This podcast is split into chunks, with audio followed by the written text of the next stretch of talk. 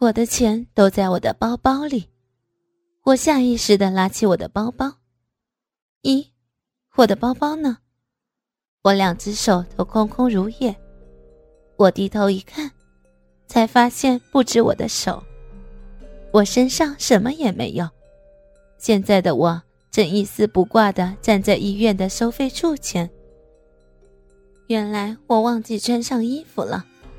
之前每一次裸露，我都是提前计划好的，而这次我却是意外的裸露于公众场所里。我脑海内一片空白，便立刻跑回刚才那间诊室。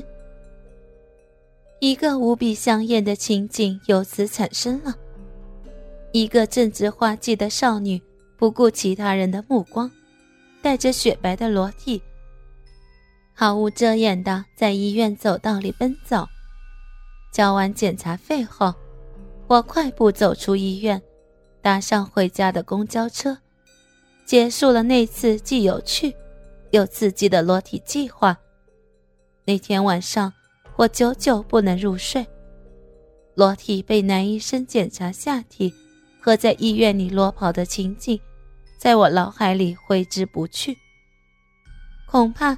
那将是我一生中最难忘的裸体经历。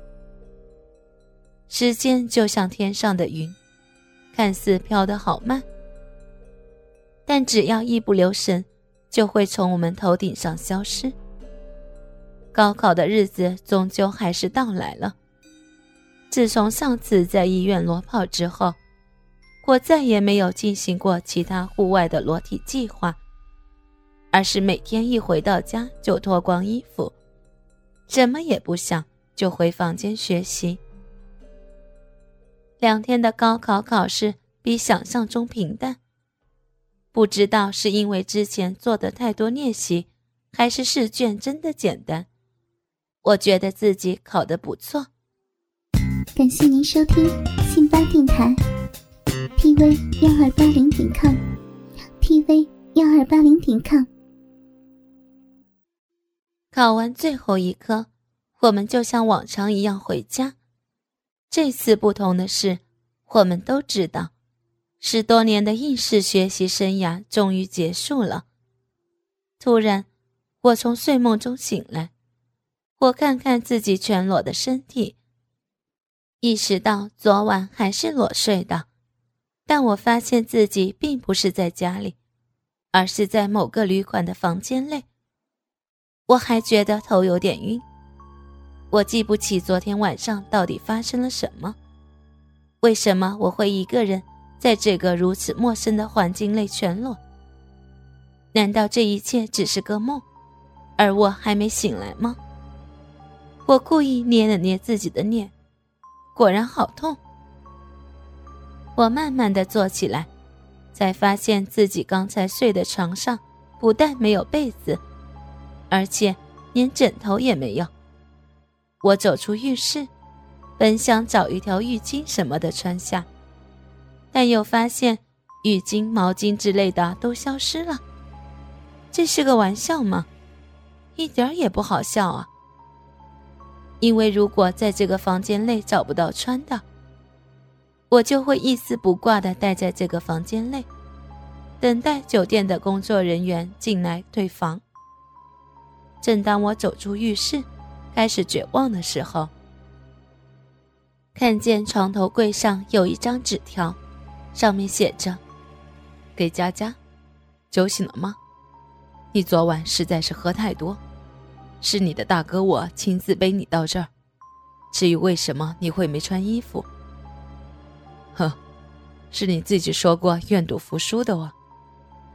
你亲爱的明哥。”我的记忆像流水一样涌来，我渐渐回想起昨晚发生的事情。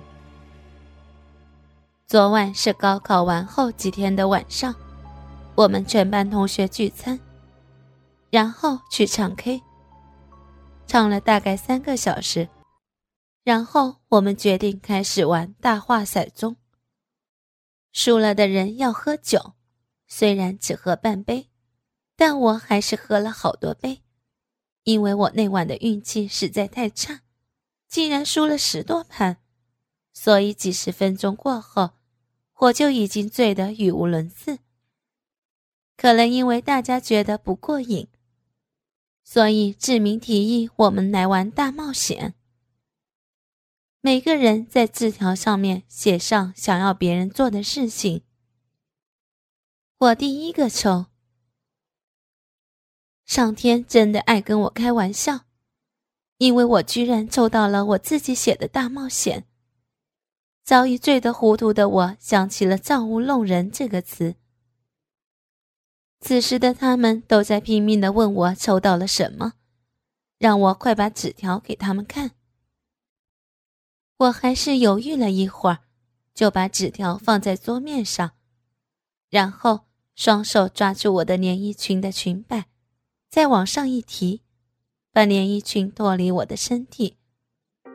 我并没有理会 K 房里所有男同学脸上惊讶的表情，而是迅速的把内衣裤、鞋袜统统脱掉，在自己熟悉的同学面前彻底全裸了一次。回过神来的男同学看了看我抽到的那张字条，上面写着：“马上脱光衣服。”直到回家，全裸的我不知哪来的勇气，站起来对着面前的人大声说：“我愿赌服输。”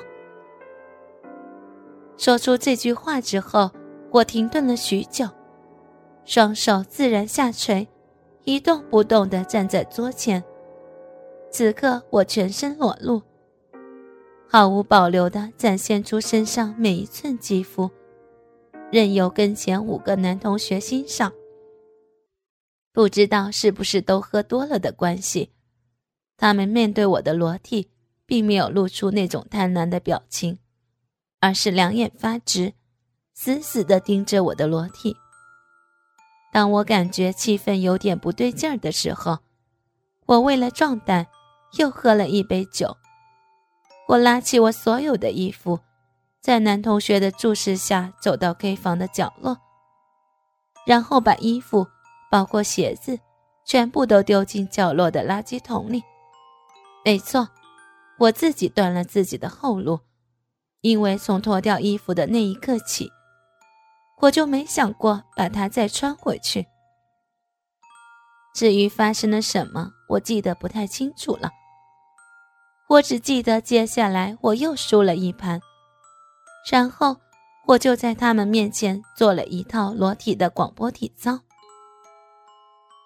事到如今，我当然不会就这样等工作人员来退房，我可不想被别人看作是变态。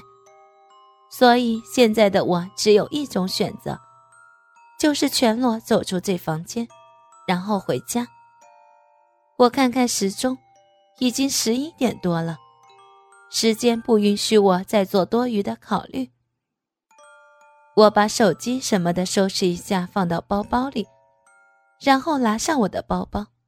对，只有包包。我就这样一丝不挂地打开房间门，开始这次突如其来的露体之旅。后来的事情我就不想多说了。